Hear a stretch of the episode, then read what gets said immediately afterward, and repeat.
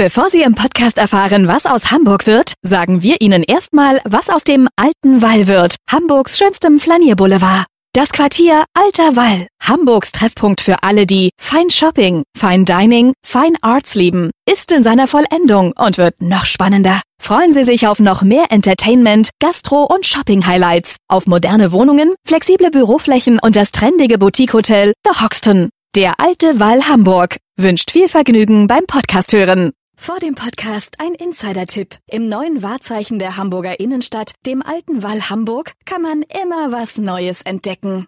Freuen Sie sich auf viele neue spannende Geschäfte, Gastro-Highlights und Kunstevents, die in den kommenden Wochen den alten Wall, den Flanierboulevard im Herzen der City noch mehr aufregendes Lifestyle-Feeling verleihen. Alles nach dem Motto Fine Arts, Fine Shopping, Fine Dining. Der alte Wall Hamburg wünscht viel Vergnügen beim Podcast hören. Was wird aus Hamburg? Der Podcast zur Stadtentwicklung. Hallo, moin, moin und herzlich willkommen. Mein Name ist Matthias Iken und bei mir ist ein Projektentwickler, der derzeit in der Hafen City gleich drei spannende Vorhaben betreut. Am Strandkai das 11 Decks im Überseequartier und die neue VTG-Zentrale im Elbbrückenquartier.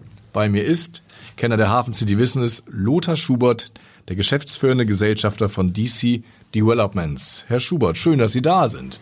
Herr Iken, vielen Dank für die Einladung. Ich bin sehr gerne gekommen. Ja, Sie kennen das wahrscheinlich von den anderen Podcasts. Sie müssen erstmal ein bisschen über Ihre Lieblingsstadt und dann über Hamburg erzählen. Was ist denn Ihre Lieblingsstadt? Hamburg. Das ist eine sehr originelle Antwort. Warum Hamburg? Ähm, ich bin gebürtiger Niedersachse und bin äh, beruflich nach Hamburg gekommen und bin beruflich in Hamburg geblieben und habe so viel kennengelernt in dieser Stadt äh, wie in keiner anderen Stadt, weil ich natürlich beruflich das den ganzen Tag machen muss und auch will und habe mich in diese Stadt verliebt. Wenn ich mir unsere Projekte angucke, sind wir schon sehr Hamburg-lastig. Klar, das ist ja vieles ist davon ist auch fußläufig. Ähm, wir verstehen die Stadt einfach irgendwie am besten und äh, man fühlt sich hier zu Hause mittlerweile. Wie viele Jahre Hamburg haben Sie schon auf dem Buckel? Ich bin im Jahr 2000 nach Hamburg gekommen beruflich. Also ähm, feiern Sie bald Silberhochzeit. Und dann feiere ich bald Silberhochzeit, genau. Ähm, und äh, habe hier in Hamburg drei berufliche Stationen gehabt. Ich war Vorstandsassistent bei einer Immobilienaktiengesellschaft, war äh, Niederlassungsleiter der Strabag Projektentwicklung und dann habe ich mich selbstständig gemacht im Jahr 2007 zusammen mit Björn Dahler und habe die heutige DC Developments gründen dürfen, muss ich ja sagen, weil er hat mich eingeladen, das mit mir zusammen zu tun. Da kommen wir gleich noch drauf. Erst müssen wir noch verraten, welcher Lieblingsstadtteil Sie in Hamburg besonders fasziniert. Mich fasziniert die Hafen City, weil sie jeden Monat weiter ist.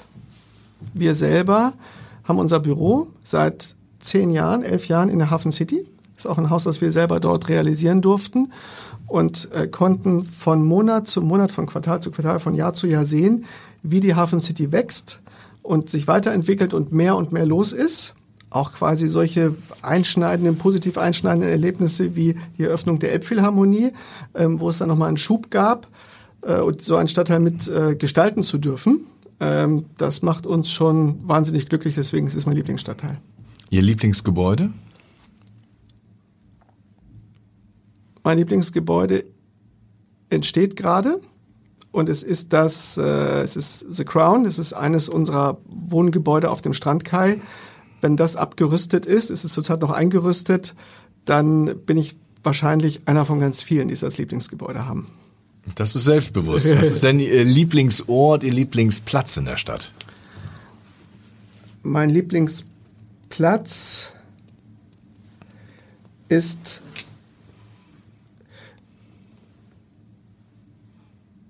der Fensterplatz in einem Restaurant. Ähm, und da habe ich mehrere Restaurants, die ich liebe äh, wo ich mich gerne mal zurückziehe und äh, ein bisschen was lese oder einfach nur auf dem Handy ein bisschen gucke und das Treiben nicht aktiv beobachte, aber so ein bisschen auf mich unterbewusst wirken lasse. Als Hintergrundrauschen. Ja. Gibt es da so ein Lieblingsrestaurant, wo die Glasscheibe besonders groß oder das, was davor passiert, besonders spannend ist? Würde ich jetzt kein spezifisches nennen wollen, weil ich bin dann ungerecht anderen gegenüber. Okay, aber jetzt können Sie ganz spezifisch werden, denn Sie dürfen einmal mit der Abrissbirne durch die Stadt fahren. Ich weiß, das ist nicht immer so beliebt, aber welches Haus trifft es? Aus meiner Sicht trifft es gar kein Haus, auch wenn das die Antwort uncool ist und Sie das nicht mögen. Es Ja. tut mir leid. Ich bin schon Kummer gewöhnt. Äh, Wenn ich mir überlege, wie unsere Akquisitionsbemühungen sich verändert haben im Laufe der letzten fünf Jahre, ist es heute so, dass wir jedes Haus und jeden Bestand, den wir uns angucken, der attraktiv ist und zum Verkauf steht, erstmal auf Herz und Nieren prüfen, ob man es überhaupt abreißen muss. Oder ob es eine Konversion gibt, eine Mischnutzung ähm, und äh, das Haus oder ein Großteil des Hauses stehen lassen kann. Und deswegen würde ich nicht auf irgendein Haus tippen. Vielleicht sind es die Häuser, die man in Zukunft abreißt, deren Materialien man vielleicht vor Ort wiederverwenden kann. Wenn man das schafft in Zukunft, und da gibt es viele Bemühungen, da gibt es viel Forschung, dann kann man vielleicht auch wieder ersetzen. Das ist so, weil äh, ein Haus stehen zu lassen, obwohl es den modernen Anforderungen nicht entsprechen kann, wegen, keine Ahnung, Achsraster, lichte Höhe und so, äh, davon halte ich gar nichts. Äh, dann lieber äh, auch diese graue Energie wegnehmen und äh, ersetzen. Ähm, aber heutzutage versuchen wir zu erhalten. Ich hab, wir haben gerade Ende letzten Jahres ein Haus nicht bekommen.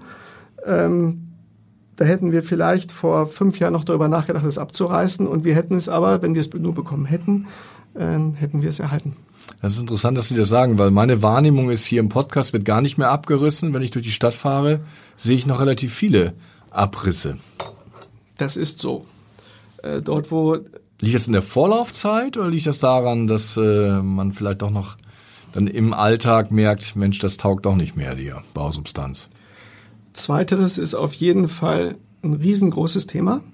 Wenn man sich dann nämlich äh, technisch intensiv mit einem Bestand, keine Ahnung, aus den 20er, 30er, 40er Jahren beschäftigt und man feststellt, was alles für Sachen sich mittlerweile eingeschlichen haben in ein Gebäude und sich dann fragt, ob man die Neubaukosten investieren könnte und es am Ende ein altes Haus bleibt, weil man einige Sachen dann doch nicht auf den neuesten Stand bringen kann, dann äh, bleibt einem häufig nichts anderes übrig, als doch über den Abriss zu überlegen. Wir Denn, kommen jetzt äh, wenn ich das noch ergänzen darf, ein zu glauben, dass die Kernsanierung eines Gebäudes günstiger ist als der Neubau, das ist nicht so. Weil ich muss viel von der Hand in den Mund arbeiten, wenn ich äh, kernsaniere. Und in der Zeit habe ich es abgerissen und äh, neu gebaut äh, und habe viel strukturierter arbeiten können beim Neubau, als wenn ich eine Bestandssanierung mache. Deswegen die Kosten sind in etwa identisch. Das ist spannend, vielleicht kommen wir nachher noch drauf, wenn es auch ein bisschen um ökologisches Bauen geht. Ich würde nur, bevor wir jetzt noch weiter abreißen, erstmal doch übers Aufbauen sprechen. Und ich hatte ja vorhin gesagt, Sie haben gleich drei Projekte in der Hafen City. Ist die Hafen City was ganz Besonderes für Ihr Unternehmen? Die Hafen City ist ein Standort, an dem man als Projektentwickler viel bewegen kann, wenn man in der Lage ist, die entsprechenden Produkte zu entwickeln, die Produkte rechenbar zu machen und, würde ich mal sagen, über die Kompetenz verfügt, ähm, die, die, diese Stadtentwicklung zu betreiben. Ähm, man braucht natürlich immer auch ein bisschen Glück, wenn man Projekte akquiriert. Und die Projekte, die wir gerade haben, wenn Sie jetzt sagen, den Strandkai ähm, und äh, das Überseequartier. äh, Den Fangen wir mal einfach mal beim Strandkai an. Das Ja. ist ja schon ein relativ großes Projekt, zwei 60 Meter hohe Türme, die da entstehen, zwei weitere Häuser mit Mietwohnungen. Wie viele Mietwohnungen sind das? Wir selber realisieren 147 Mietwohnungen. Drei Genossenschaften gemeinsam realisieren in etwa 175 Mietwohnungen für preisgedämpften Mietwohnraum. Und unsere beiden Türme, 59 und The Crown, haben in Summe etwa 150 Wohnungen. Das ist dann eher was für den größeren Geldbeutel. Das ist so, ja. Das heißt, unter einer Million wird man da keine Wohnung bekommen. Äh, doch bekommt man, aber das sind dann eher kleinere Wohnungen. Wir haben da Wohnungsgrößen, die starten bei etwa 40 Quadratmeter äh, und gehen aber hoch. Die Penthäuser haben in etwa dann, ich meine, 300, 340, 350 Quadratmeter. Äh, aber das sind schon in der Erstellung sehr teure Wohnungen und äh, ich glaube, es ist vielleicht einer der besten Standorte, die man in Deutschland hat für den Wohnungsbau an der Stelle. Weil der Blick ein ganz besonderer ist. Man hat die Elbe, man hat die Elbphilharmonie, man hat sogar den Michle, glaube ich, wenn man Glück hat, die man von seinem Balkon sehen kann. Ist es denn so, also ich höre ja jetzt aus der Branche schon insgesamt, also mitunter relativ viel Klagen, es ist viel, viel schwerer geworden, Wohnungen zu verkaufen. Gilt das auch für das Luxussegment oder hat man da keinerlei Probleme? Das, was die Käuferschaft, die zurückhaltender geworden ist, äh, seit Februar, März letzten Jahres, sind Kapitalanleger, reine Kapitalanleger, die gewohnt sind, äh, in den letzten vier, fünf Jahren äh, mit einer hohen Fremdkapitalquote und einem ganz niedrigen Zins äh, dann durch die Vermietung einfach alles bezahlen zu lassen. Äh, das ist ja auch eine unnormale Welt gewesen, weil normalerweise ist eine Eigenkapitalquote erforderlich. Die sind zurückhaltender geworden, sodass auch unsere Vertriebszahlen oder die Vertriebszahlen unserer Projekte zurückgegangen sind. Sie sind aber nicht stagniert. Und tatsächlich, das Luxussegment ist das, was zurzeit wahrscheinlich von allen Wohnungen, die verkauft werden, am besten funktioniert. Kauft dann der Hamburger für sich ein Penthouse oder kauft da der Münchner für sich eine Drittwohnung? Sowohl als auch. Wenn ich mir, wenn ich den Radius ziehe, quasi der Käuferschaft, wenn ich jetzt auf dem Strandkai bleibe, ähm, wo kommen die Käufer her? Dann kann ich sagen, die kommen fast nicht aus dem Ausland. Liegt vielleicht auch daran, dass wir keinen Auslandsvertrieb gemacht haben, weil wir einfach keinen brauchten. Aber Hamburg ist auch nicht so interessant fürs Ausland. Ne? Hamburg ist, ist, eher für Deutsche interessant, oder? Frankfurt, München, äh, Berlin und Düsseldorf ne? und Hamburg. Äh, so, das ist also eine von mehreren möglichen Städten in Deutschland und vielleicht bei den meisten nicht auf Top 1, das kann schon sein. Ähm, das ist so, würde ich mal sagen, 50 Kilometer um den Standort herum kommen die allermeisten Käufer her. Wir beobachten, dass viele ähm, jetzt in die Hafen City ziehen, von anderen Stadtteilen in die Hafen City ziehen. Wenn man sich überlegt, als die Hafen City begann und die ersten Wohnungen realisiert worden sind, dann war der Prozentsatz der Hamburger, die in die Hafen City gezogen sind, verschwindend klein. Der Hamburger hat früher, ich, also ich kann das ja vielleicht als nicht gebürtiger Hamburger sagen, wie die Fremdwahrnehmung auf die Hamburger war in Bezug auf die Hafen City. Die Hamburger haben gesagt, wollen wir doch mal gucken, was die da hinter der Speicherstadt machen. Das war so, das war unser Bauchgefühl oder mein Bauchgefühl, als wir angefangen haben, uns in Hafen City zu engagieren. Ähm, und das ist natürlich immer weiter aufgeweicht und äh, durch die Attraktivität der Hafen City ziehen heute viele auch vom Leinfahrt auf den Strandkai.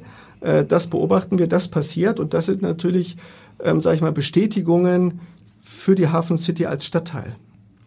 Sie haben sich ja so ein bisschen, das steht zumindest auf der Website, glaube ich, äh, das Ziel gesetzt, so ein Dorf in der Stadt zu bauen. Das mhm. hatte ich schon für sehr ambitioniert. Auf der einen Seite wirklich sehr luxuriöse Wohntürme, auf der anderen Seite Genossenschaftsbauen. Wie soll da das Dorf funktionieren?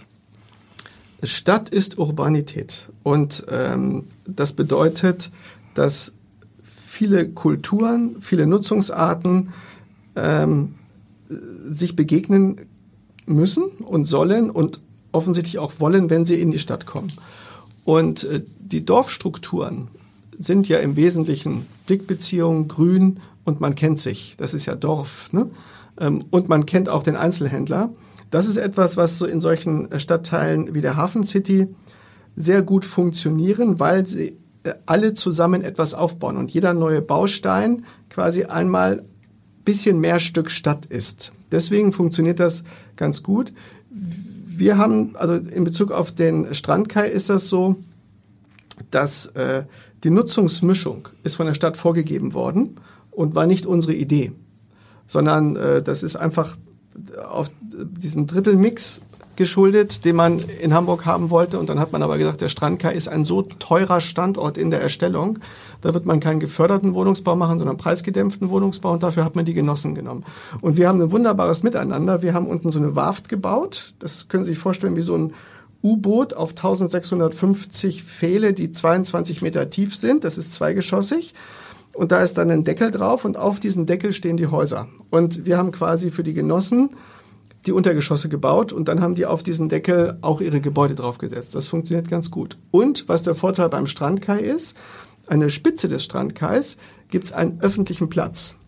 Also dort, es wird total von der Öffentlichkeit durchflutet. Das ist nicht irgendwie Closed Shop für Luxus. Keine und so. gated Community. Gibt's nicht, sondern das ist für alle da, für alle Hamburger, für alle Besucher der Stadt da. Und ähm, an der Spitze ähm, gibt es so eine Art kleines Amphitheater, wo auch so Musikgigs für, mit so äh, gemacht werden können. das, was, was von der Stadt betrieben wird. Also es soll ein durchfluteter Stadtteil werden. Das ähm, ist für uns auch so ein bisschen Dorfstruktur. Zur Dorfstruktur gehört natürlich auch mehr, ähm, nämlich, äh, dass man auf die Bedürfnisse der Menschen Rücksicht nimmt. Wir machen es so, dass wir einmal im Jahr äh, mit Seaway zusammen 10.000 Menschen befragen in Deutschland. Wir stellen immer so fünf, sechs Fragen und dann bekommen wir die beantwortet und dann werten wir die aus und das gibt uns dann ähm, das gibt uns dann so Trends wieder, ähm, wie die Menschen denken und was die Menschen haben wollen. Und dass wir Dorf und Stadt miteinander vereinen, ist Ergebnis aus, äh, aus diesen Studien, die wir da machen. Und warum sollte ich aus meinem Stadtteil dann in dieses Dorf in der Hafen City kommen? Was ist dann das Besondere, das, was auch die anderen anlockt? Wenn Sie, wenn Sie ähm, diesen Stadtteil Hafen City mögen, wenn Sie die Außenanlagen mögen, wenn Sie die Wasserflächen mögen, wenn Sie auch, da ist auch ein bisschen mehr Wind, wenn Sie den mögen, äh, dann finden Sie in der Hafen City alles, um Bestandteil einer sogenannten 10-Minuten-Stadt zu sein. Dass Sie in 10 Minuten alles fußläufig haben, äh, bis auf, glaube ich, Feuerwehr und Krankenhaus. Alles andere ist, glaube ich, innerhalb von 10 Minuten fußläufig zu erreichen. Und das ist schon vorbildliche Stadtentwicklung. Das schaffen viele Stadtteile, die ja zu unterschiedlichen Zeiten ähm, entwickelt worden sind, wo teilweise monostrukturelle Gedankengüter ähm, umgesetzt wurden, ähm, schaffen die dann sicherlich nicht. Und das ist das Nachhaltigste, was man heutzutage haben kann, dass man fußläufig alles erreicht, dass man sich kennt, dass man aber auch, und das gehört äh, auch zum Stadtleben dazu, Privacy haben will, wenn man sie braucht. Denn die Wohnung ist die Wohnung. Und die Erdgeschosslagen sind alle schon vermietet? Nein. Die Erdgeschosslagen haben es in der Hafen City in den letzten äh, zehn Jahren nicht leicht gehabt. Die Stadtentwicklung nennt das öffentlichkeitswirksame Erdgeschossnutzung. Und jeder Projektentwickler wurde dazu verpflichtet, musste sich verpflichten, die Erdgeschosse einer gewerblichen Öffentlichkeitswirksamkeit zur Verfügung zu stellen. Und äh, Einzelhandel ist halt Angebot und Nachfrage. Da, wo noch wenige Menschen sind, äh, kann ich wahrscheinlich nicht so sehr erfolgreich Laufkundschaft bedienen. Da ist es eher die Zielkundschaft. Aber das System wird am Ende aufgehen, denn wenn das Westfield Hamburg eröffnet, dann also kommt das Überseequartier, ne? das ist das Überseequartier, dann kommt noch mal ein richtiger Boost rein an Frequenz. Ähm, es gibt aber mittlerweile auch schon eine Reihe Geschäfte, die ohne dass das Überseequartier, das Westfield Überseequartier da ist, schon sehr gut funktionieren. Aber, Aber Gastronomie müsste ja auch da funktionieren, oder? Am, am Strand Kai mit dem Blick. Das funktioniert, das wird super funktionieren. Äh, die haben wir noch nicht vermietet, aber da werden Gastronomieflächen entstehen. Wir mussten ja eine Schleife fliegen. Wir hatten ja ursprünglich ähm, als Nutzer das Konzept der Märchenwelten integriert in diesem Projekt, was übrigens ein Joint Venture mit August Prien ist. Das will ich auf jeden Fall erwähnen. Und ohne August Prien hätten, wären wir nicht bei diesem Projekt. Das muss ich auch ganz klar sagen. Ähm, und sind dafür auch sehr dankbar. Ähm, die Märchenwelten haben es ja nicht geschafft, sich in Hamburg zu etablieren. Eigentlich schade, weil das ein schönes Konzept war. Wie ich Super finde. Konzept, fand ich auch richtig gut. Und für die bauen wir da jetzt eigentlich gerade ein Haus. Und jetzt gibt es sie nicht mehr. Und Gott sei Dank ist das Haus flexibel gebaut, sodass wir auch bevor die Erstnutzung aufgenommen wird, umdenken können und andere ähm, freizeitbezogene Nutzung installieren können. Und das sind dann, ähm, äh, das ist dann sowas auch wie Gastronomie, wie vielleicht auch ähm, das Thema Beauty, das Thema Fitness, das sind freizeitbezogene Nutzungen. Ähm, und da führen wir auch wunderbare Gespräche, das werden wir auch schaffen. Wir gehen davon aus, dass wir Ende diesen Jahres fertig sind mit dem Strandkai. Vielleicht zieht es sich auch in Anfang des nächsten Jahres. Das hängt davon ab, wie wir jetzt äh, quasi auf der Bauseite durchziehen können. Gehen wir mal ein bisschen weiter Richtung Osten, Richtung ja. Überseequartier. Wir haben eben schon kurz drüber gesprochen. Da machen Sie ja was ganz anderes mit diesem 11 Decks. Das ja. ist ja eher das Konzept, die ganze Stadt in einem Haus zusammenzubringen, oder? Das 11 Decks ist ein Wohnblock mit 306 Apartments an sieben Treppenhäusern und die sind alle um einen Innenhof herum gebaut. Dieser Innenhof, der ist allein, das ist eine Oase, der ist 2000 Quadratmeter groß. Und 11 Decks liegt natürlich daran, dass es elf Geschosse sind, aber es ist auch zum Süden hin abgetreppt. Ähm, und das Besondere an dieser Apartmentanlage ist unter anderem, dass wir für diese 306 Apartments einen Community Space entwickelt haben. Wir haben ähm, reagierend äh, darauf, dass na man natürlich schauen muss, oder sag ich mal andersrum. Das eine ist der Preis Euro pro Quadratmeter, den ich bezahle. Das andere ist aber die Gesamtsumme an Geld, die ich entweder an Miete oder an Kaufpreis zahle.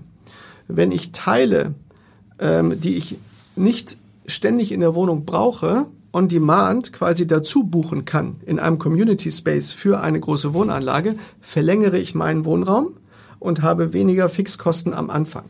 Beispiel Arbeitsplätze, Beispiel große Küche für Veranstaltungen, Beispiel Fitnessraum, wo auch über eine Community-App dann Yoga und sowas angeboten werden kann.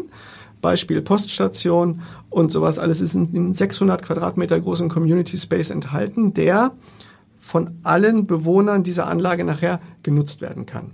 Als wir das Konzept entwickelt haben, wir hatten diese Idee, Gibt es da Modell für anderswo, also in anderen Städten? Metropolen? Genau, das wollte, diese Kurve wollte ich gerade fliegen. Wir hatten diese Idee, ich dass wir sagten, Mensch, ja. so viele Wohnungen an einem Stück, da brauchen wir doch eine Besonderheit, die alle vereint. Das sind diese Community Spaces. Man kennt das aus dem Ausland. Und dann haben wir gesagt, so jetzt gucken wir doch mal. Und ich bin eigentlich immer ein Freund in der Marktanalyse, um zu gucken, wo etwas nicht funktioniert weil davon kann man ja lernen, bevor man vielleicht selber das Problem hat. Das haben wir nicht gefunden. Wir haben aber auch nichts gefunden, was funktioniert. Also wir haben keine Referenz gefunden für dieses Konzept. Also es gibt Studentenwohnen, da gibt es sowas. Es gibt Seniorenwohnen, da gibt es sowas. Es gibt aber nicht normales, ganz normales Wohnen, ganz normale Wohnungseigentumsgemeinschaft, wo es solche Sachen gibt. An den Küsten gibt es manchmal so Pools, die dann äh, quasi gemeinsam bewirtschaftet werden. Sowas gibt es, aber diese Community Spaces, so wie wir das entwickelt haben, haben wir noch nicht gefunden. Wir haben von diesen Wohnungen schon eine ganze Reihe verkauft. Wer kauft sowas? Kaufen das Eltern für ihre jüngeren äh, Kinder oder nicht für ihre großen Kinder? Das kaufen urbane Menschen. Das ist, äh, das ist wirklich gut zu beobachten. Also es gibt auch immer die Eltern für, für, für ihre Studentenkinder, Genau. die gibt es natürlich. Ähm, es gibt aber auch diejenigen, die zurückziehen in die Stadt und sagen, ach wie herrlich, ihr habt ja eigentlich so viel Grünflächen wie Grundstück. Ähm, und der Innenhof ist so groß, da kann man ja fast äh, den Rasenmäher anschmeißen, ja. Ähm, das ist für mich schon wie ein Dorf und hier werde ich andere Leute kennenlernen, weil es gibt diese Community Spaces. Also dieses äh, On-Demand Social, ne, das ähm, ist etwas, was auch bei älteren Leuten gut angenommen wird. Also ein und Experiment mit aber noch ungewissem Ausgang. wir glauben, es wird erfolgreich. Der Weg fühlt sich gut an. Was kostet denn das ein Quadratmeter? In, also der Durchschnittspreis, äh, mit dem wir zurzeit im Markt sind, sind, ich denke, ungefähr 11.600 Euro pro Quadratmeter. Dafür bekommt man aber auch, also dieses Konzept ist so vorgedacht, dass man vier Designlinien hat und die Einbauschränke und die Küche ist alles Bestandteil des Interior-Designs und das liefern wir alles mit, sodass ich noch nicht mal mehr eine eigene Küche kaufen muss, wenn ich da einziehe. Technisch ist das auch ganz interessant. Wir bauen ja auf Unibeil drauf. Das heißt, wir haben nicht ein Grundstück gekauft, wir haben einen ideellen Grundstücksanteil gekauft, so eine Art Luftrecht. Also Teil des Überseequartiers, was jetzt im kommenden Jahr eröffnet wird. Genau. Von unten baut äh, Uniball die Baugrube, die Tiefgarage und den Einzelhandel. Deckel drauf und auf diesem 5000 Quadratmeter großen Deckel bauen wir diese Wohnanlage drauf. Da es hat viel mit Abstimmung zu tun zwischen Uniball und uns, aber das funktioniert hervorragend. Was glauben Sie denn, wird das Überseequartier so ein richtiger Magnet werden, der unter Umständen auch die Innenstadt beschädigen kann? Das Überseequartier wird ein Magnet werden. Alles andere würde mich wundern.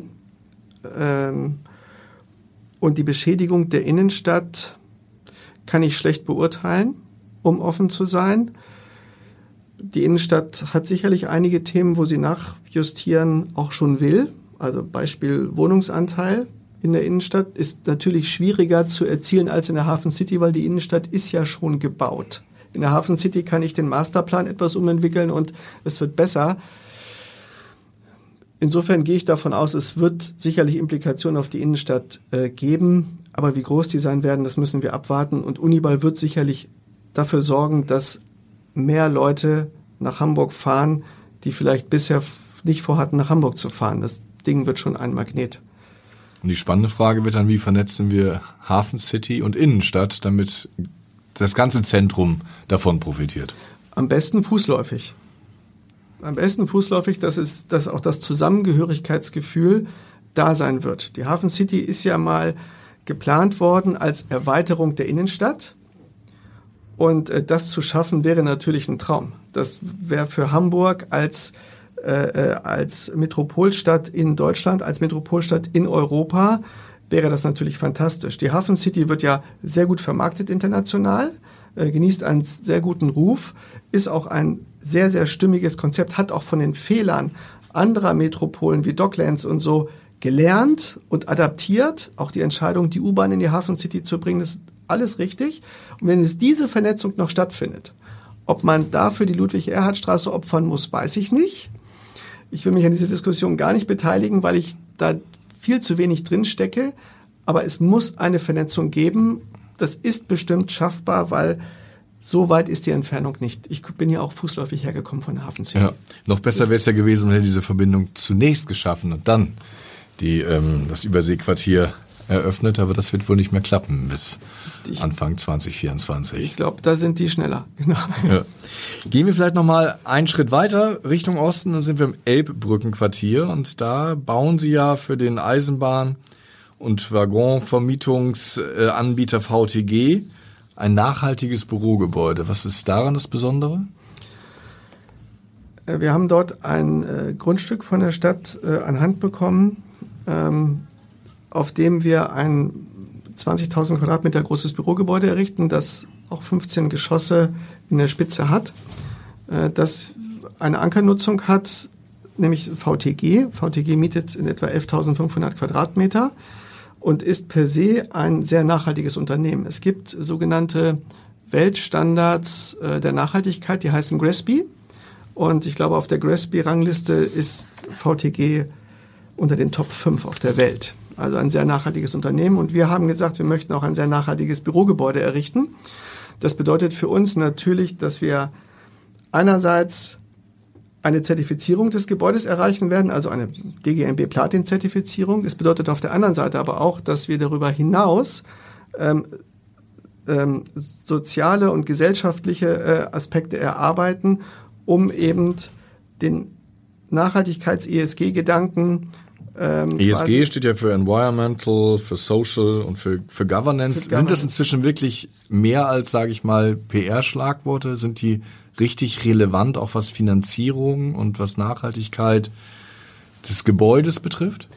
Wir sind gerade äh, dabei, die Finanzierung abzuschließen. Insofern kann ich äh, sagen, ja, das ist so. Ähm, von den Finanzierungspartnern ähm, oder von den Kreditinstituten werden wir als Firma geratet und auch das Projekt geratet.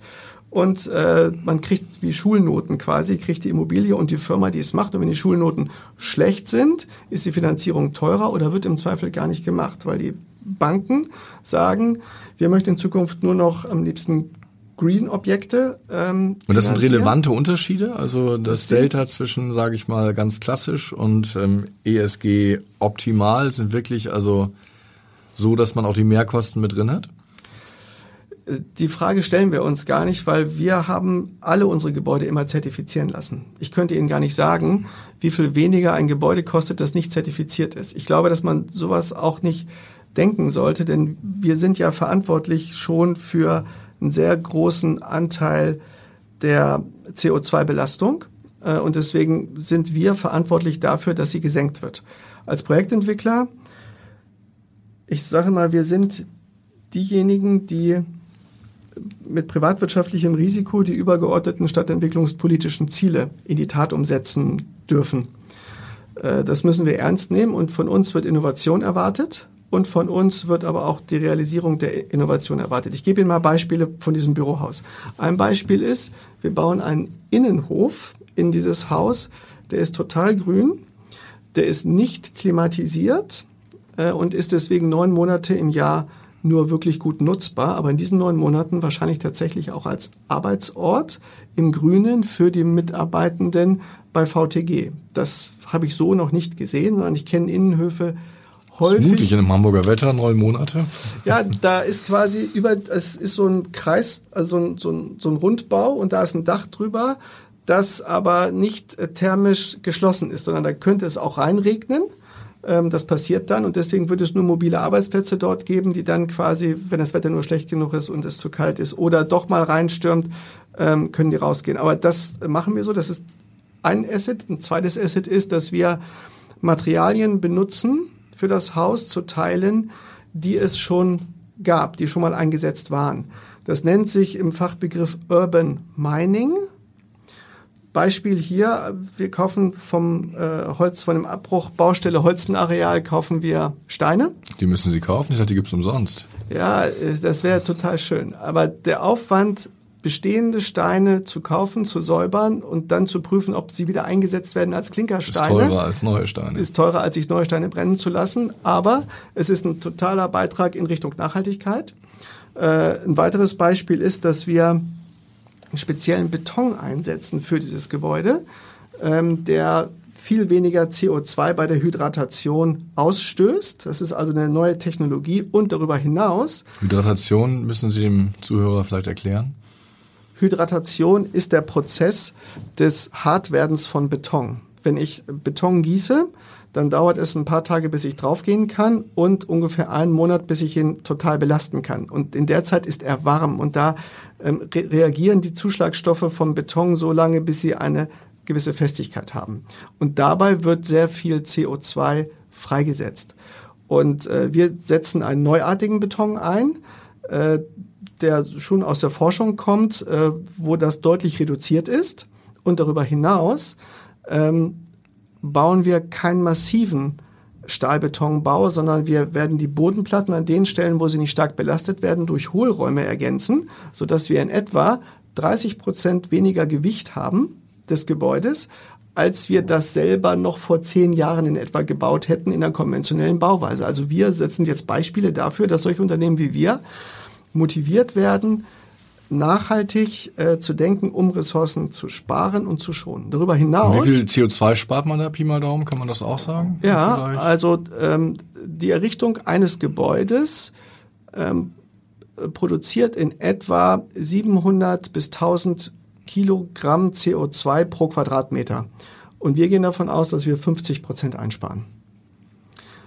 Schon eine Hausnummer. Das ist eine Hausnummer. Ne? Und wenn wir das dann in der Presse kommunizieren und andere sich das auch trauen, haben wir indirekt ja dazu beigetragen, dass andere, also dass da so ein Lemminge-Effekt äh, passiert. Wobei in der Hafen City gibt es ja fast so ein bisschen so einen Wettlauf, auch durch die Standards, die ja. da eingefordert werden, dass man nachhaltig und CO2 reduziert baut.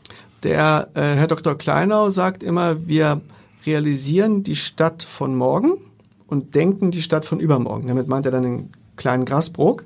Äh, aber tatsächlich in diesen Diskussionen äh, steckt man mit der Stadt und äh, man kann äh, mit der Hafen City echt auf Augenhöhe sprechen. Die haben auch viele Denkanstöße. Ich weiß noch, als wir hier den Architektenwettbewerb gemacht haben für dieses Haus, da haben wir quasi ausgeschlossen, einen Holzbau zu machen, ein Holztragwerk zu machen. Und auf die Frage, was uns denn einfiele, ähm, dass wir das nicht zulassen wollen, haben wir geantwortet, wir trauen uns das nicht.